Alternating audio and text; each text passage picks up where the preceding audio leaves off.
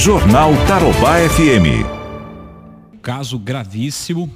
Felizmente eles conseguiram apagar rapidamente, porque se isso fica, se eles estivessem estabelecido ali uma espécie de bloqueio, né, para que ninguém conseguisse tirar essas informações do ar, aí sim esse, esse vazamento iria é, se expandir de uma maneira violenta, ia chegar a qualquer pessoa, ia chegar a qualquer cidadão. Como que esses hackers conseguem fazer esse tipo, conseguem buscar essas informações que, em tese, estariam muito bem guardadas, estariam seguras. E sobre esse assunto, então, agora sim, eu falo com o Fernando Pérez, que é advogado, vai participar conosco do Jornal Tarobá. Fernando, muito bom dia, um prazer em ouvi-lo. Olá, muito bom dia, é um prazer estar aqui com todos vocês. Fernando, conta pra gente como é que esses hackers conseguem é, esses dados, conseguem acessar dados é, do presidente da República, inclusive de pessoas da família dele.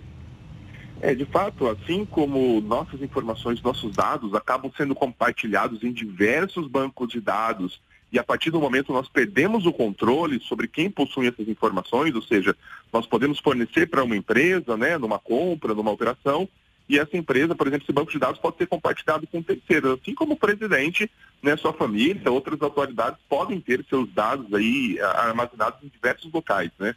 Então não há como ter certeza, não há como garantir a origem né, de onde exatamente esses dados podem ter sido adquiridos. Podem ter sido adquiridos através de uma invasão aos bancos de dados do governo ou até mesmo de empresas, né, de terceiros, empresas privadas.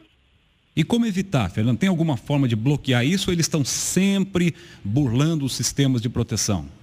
Olha, não existe uma tecnologia que seja 100% segura. Até mesmo a banco de dados do governo, né, de vários órgãos, várias entidades já foram atacados, já foram invadidos, muitas informações já foram obtidas.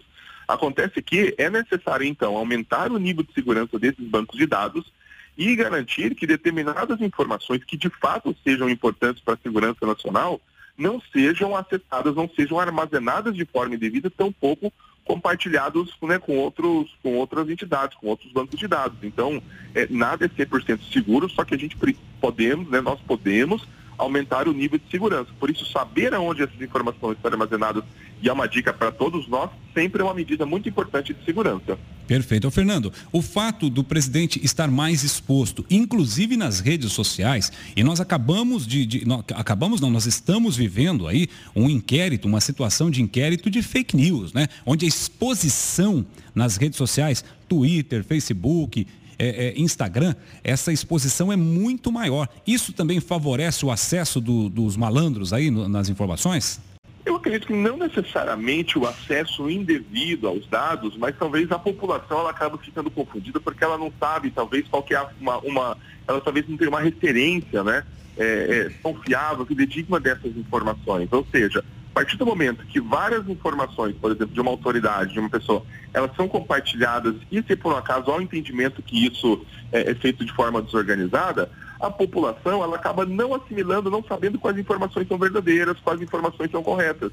Então, autoridades devem se preocupar não somente a, a, a, na quantidade de informações, nas informações que são repassadas, mas como elas são repassadas e quais são as fontes oficiais. Ou seja, não, quer, não tem relação necessariamente com a invasão. Essa é uma questão de segurança e deve ser tratada internamente dentro do, do governo. Ou seja, de que forma que esses dados eles devem ser armazenados de uma forma segura.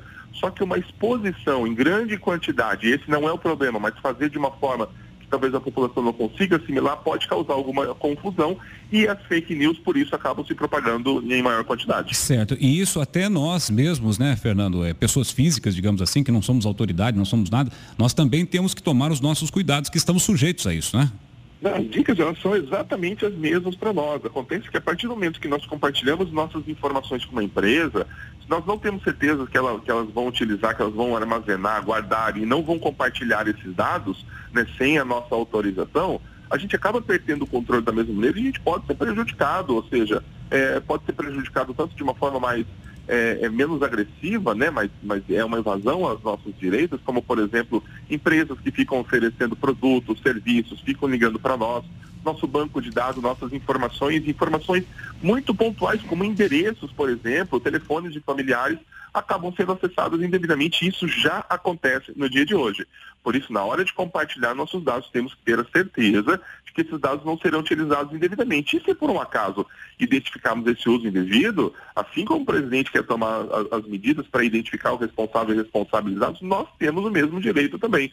Ou seja, se nós não autorizamos a utilização ou compartilhamento desses dados, nós podemos recorrer né, para a proteção dos nossos direitos.